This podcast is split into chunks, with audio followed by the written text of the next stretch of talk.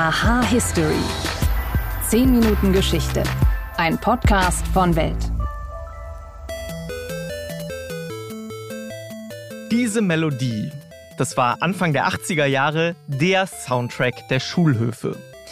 Im Sommer 1989 kam der Game Boy auf den Markt und mit jedem Exemplar wurde das Puzzlespiel Tetris ausgeliefert. Wie der Game Boy entwickelt wurde und wie er den mobilen Spielemarkt damals in kürzester Zeit dominierte, darum dreht sich diese Folge. Außerdem geht es um den wohl bekanntesten Physiker aller Zeiten, Albert Einstein. Der war angeblich schlecht in der Schule. Aber stimmt das wirklich? Hallo zu einer neuen Folge von Aha History. Ich bin Wim Ort und ich freue mich, dass ihr zuhört.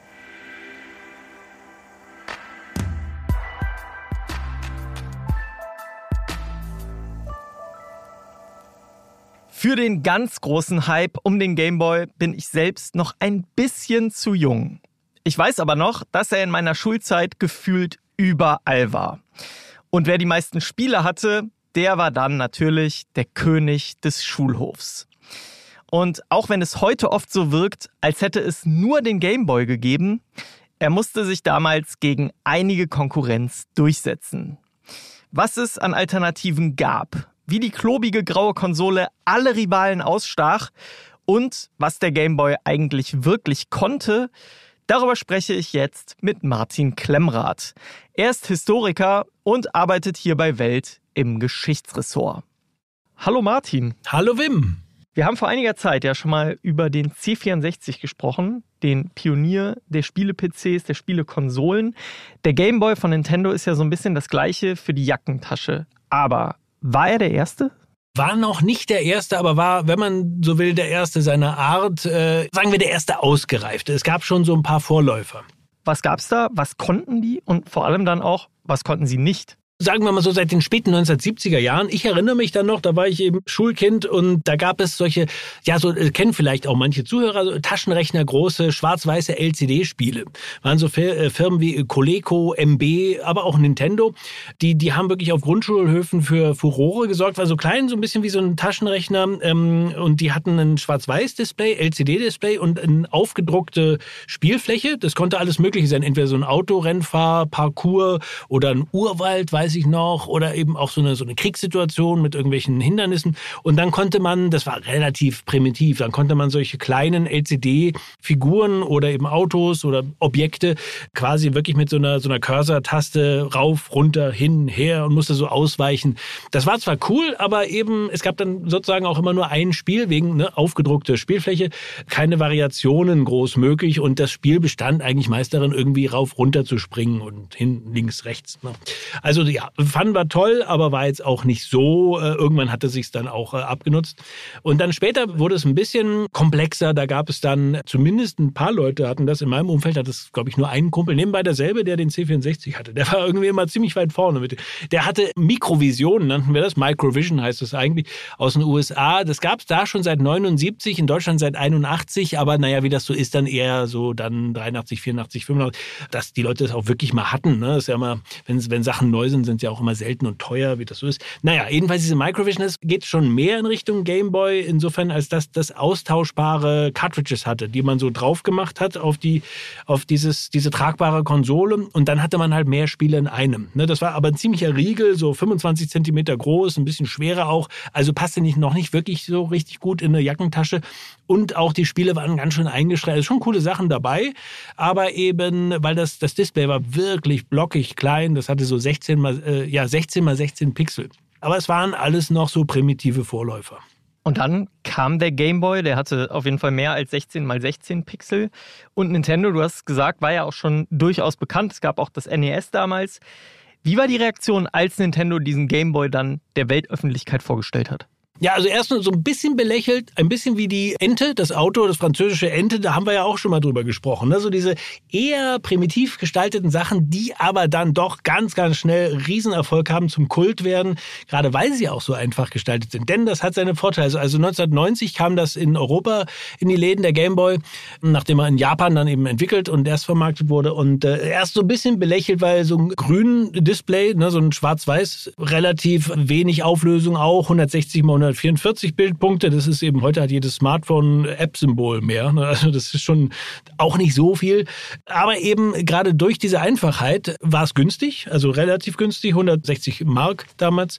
Und aber auch die Batterie hielt total lange. Es waren vier so Walkman-Batterien und die Konkurrenz hatte ungefähr zur selben Zeit oder kurz darauf Atari Lynx und so technisch fortschrittlichere Modelle mit Farbbildschirm, besserer Grafik, aber eben viel teurer, viel, viel teurer und viel geringere Laufzeit mit der Batterie.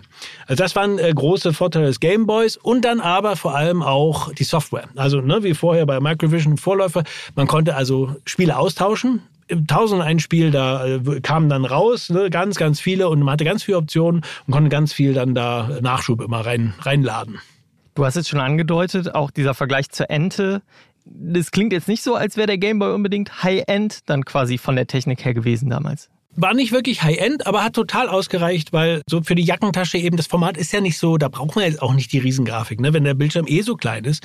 Und die Spiele waren halt so genial gestaltet, dass es auch nicht so auf die Grafik ankam. Zum Beispiel, und das war ein großer Marketing-Schachzug, wurde der Gameboy, und so habe ich ihn übrigens auch damals, äh, ich habe ihn dann auch gekauft, als er relativ neu war, und beigelegt war Tetris. Tetris und Tetris war halt ein Riesen, alle liebten dann gleich Tetris. Ganz einfaches Spiel ja auch vom, vom Aufbau, ne? Die Blöckchen, jeder kennt Tetris muss man nicht viel zu sagen. Aber da, dafür braucht man ja keine tolle Grafik für Tetris. Das ist völlig egal, das ist schwarz-weiß, hellgrün, dunkelgrün.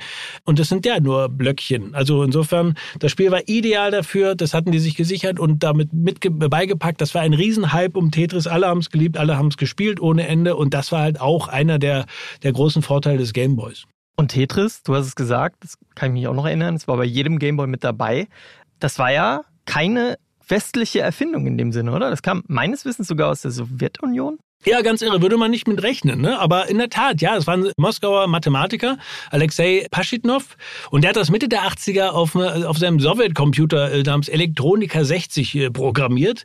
Er hat eben diese geniale Idee gehabt, mit diesen Bausteinblöckchen, die da von oben nach unten fallen, einsortiert werden müssen und gedreht. Und ähm, das gelangte dann in den Westen, das, das würde ich jetzt zu weit führen, das ist eine sehr verworrene Geschichte, aber eben Moskauer Staatsfirma hat das im Westen angeboten, gab so einen Bieterwettstreit und Rechte, ein bisschen sehr verworrene Sache. Aber irgendwann hat sich dann gegen die, äh, gegen die Gegenspieler hat sich dann äh, also eben Nintendo durchgesetzt.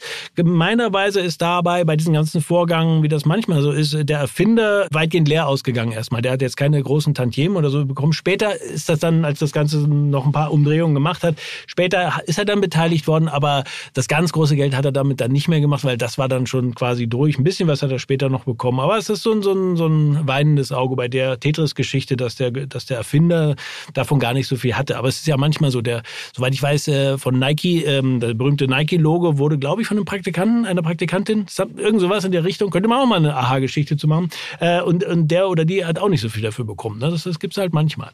Aber es war ja nicht nur Tetris, du hast es schon gesagt, gerade Super Mario hat ja für Nintendo und Nintendo für Super Mario. Also ohne kann man die beiden ja nicht denken. Genau, und das ist eben auch so ein Nintendo-Ding, so eine, äh, ja, diese, diese Spielewelten, die sie dann äh, entworfen haben und immer weitergeführt. Super Mario Land gab es dann für, für äh, den Game Boy, aber vorher schon fürs NES war ja Super Mario äh, Bros. da eben schon ganz, ganz bekannt berühmt und wurde ja dann später auch bei, ja, bei den immer weiteren Konsolen, Handheld oder auch äh, stationär eben äh, dann Super Nintendo und Nintendo 64 und so weiter. Und bis heute ist ja Mario eine der großen. Das ist eben so wie mit Disney Disney und Mickey Mouse und Donald und so ist eben Mario, die Nintendo-Figur, die halt unheimlich erfolgreich ist und, und äh, den Leuten ans Herz gewachsen ist. Es gab ja auch letztes Jahr den äh, Super Mario-Film, der Animationsfilm, der Riesenerfolg, einer der wenigen großen Erfolge bei Filmen letztes Jahr. Ja, ja, also mit Mario, das, äh, der ist gekommen, um zu bleiben. Und dann gehen wir nochmal zurück zum Game Boy. Mittlerweile, du hast es schon angedeutet, ist er auch abgelöst. Es gab ja verschiedene andere Konsolen, die sich dem angeschlossen haben, von Nintendo, auch von PlayStation etc. Wie kam der große Hype dann irgendwann zu einem Ende? Ja, genau, die haben dann nachgelegt, so ab 97 Game Boy Color, ne, hatte man dann doch Farbbildschirm und so und äh, verschiedene weitere Varianten von, von Nintendo und auch von der Konkurrenz. Aber wie das so ist bei so vielen Sachen, das Handy, das Smartphone. Das Smartphone hat eben ja ganz, ganz viel äh, sozusagen planiert, äh, zum Beispiel Digitalkameras. Wer hat heute noch eine digitale Pocketkamera? Ne? Braucht ja irgendwie kein Mensch mehr. Oder eben auch MP3-Player. Gab ja so eine kurze Phase, wo dann der gute alte Walkman mit den Kassetten vom MP3-Player, dann dachte man, das, das ist jetzt das Ding. Ja, bis man dann mit dem Smartphone irgendwann äh, aus der Wolke alles hat herabregnen lassen. Und so eben auch mit, mit den Spielen für unterwegs. Da sieht, sieht man ja wirklich nur noch selten jemanden, der so extra so eine kleine Konsole dabei hat. Die meisten daddeln jetzt halt auf dem Smartphone. Martin Klemmrath, vielen Dank für deine Eindrücke. Gerne. Und die Links zu den angesprochenen Folgen, die findet ihr in den Show Notes. Der Urquell aller technischen Errungenschaften ist die göttliche Neugier und der Spieltrieb des bastelnden und grübelnden Forschers und nicht minder die konstruktive Fantasie des technischen Erfinders. Diese hohe Stimme, die kennt kaum ein Mensch. Der Mann dahinter ist aber eine absolute Legende. Das ist Albert Einstein. Und er spricht hier bei der Eröffnung der Deutschen Funkausstellung 1930. Der Entdecker der Relativitätstheorie gilt weltweit als Inbegriff von Intelligenz und Genialität. Und gleichzeitig wird ihm eine Geschichte zugeschrieben, die sich seit vielen Jahrzehnten hartnäckig hält. Und zwar, dass Einstein schlecht in der Schule war. Wie gut oder schlecht der junge Albert wirklich war, das habe ich für euch recherchiert.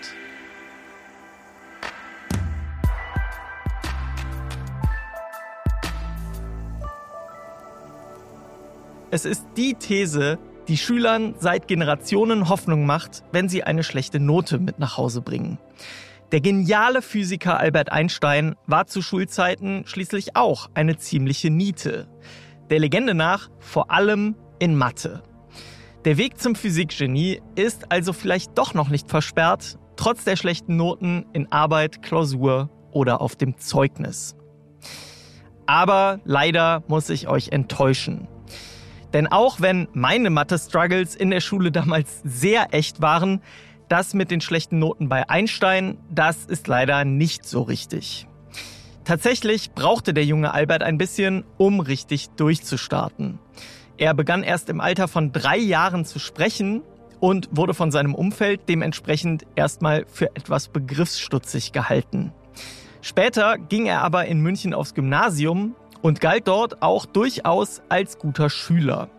Die Schule ist übrigens heute nach ihm benannt, also falls ihr zufällig aufs AEG in München-Harlaching geht oder vielleicht auch dort Lehrer seid, viele Grüße an euch. Auf seiner zweiten schulischen Station, dem Luitpold-Gymnasium in München, da fiel Einstein dann laut übereinstimmender Quellen vor allem als rebellischer Junge auf. Seine Leistungen waren aber weiterhin hervorragend und das vor allem in den naturwissenschaftlichen Fächern. Tja, wer hätte das gedacht? Mit 15 Jahren brach Albert das Gymnasium dann aber ab. Und zwar ohne Abitur. Das hatte allerdings nichts mit schulischem Versagen zu tun. Er wollte nur einerseits wieder bei seiner Familie leben, die wegen wirtschaftlicher Probleme umgezogen war. Außerdem soll er im autoritären Schulsystem des Deutschen Kaiserreichs eben öfters mal mit seinen Lehrern aneinander geraten sein. Und er wollte sich durch den Umzug wohl auch der deutschen Wehrpflicht entziehen. Nach dem Umzug versuchte Einstein dann sofort an der heutigen ETH in Zürich genommen zu werden. Das klappte aber nicht, sodass er wieder zur Schule ging und schließlich mit 17 Jahren in der Schweiz sein Abitur das dort Matura genannt wird, nachholte. Tja, und auf diesem Matura-Zeugnis stand fünfmal eine 6. Unter anderem in Algebra, Geometrie und Physik. Das klingt jetzt aus deutscher Sicht erstmal ziemlich verheerend. In der Schweiz ist die 6 aber eben nicht die schlechteste, sondern die bestmögliche Schulnote. Einstein hatte also ein Top-Abitur und ist in seiner ganzen Schulkarriere, nebenbei bemerkt, auch nie sitzen geblieben. Jahre später verwechselte dann allerdings ein Biograf des Physikers das Deutsche mit dem schweizerischen Schulsystem und schuf so den Mythos vom schlechten Schüler Albert Einstein, der sich bis heute hartnäckig hält. Wenn ihr ein Thema habt, über das ihr schon immer mal mehr wissen wolltet, dann schreibt mir an history@welt.de. Außerdem freue ich mich über euer Feedback und über ein Abo bei den Plattformen. Bei Apple und Spotify könnt ihr den Podcast außerdem bewerten. Zum Schluss möchte ich mich noch bei meiner Kollegin Juliane Schneider bedanken, die an dieser Folge mitgewirkt hat. Und wie immer danke ich euch fürs Zuhören und sage bis zum nächsten Mal.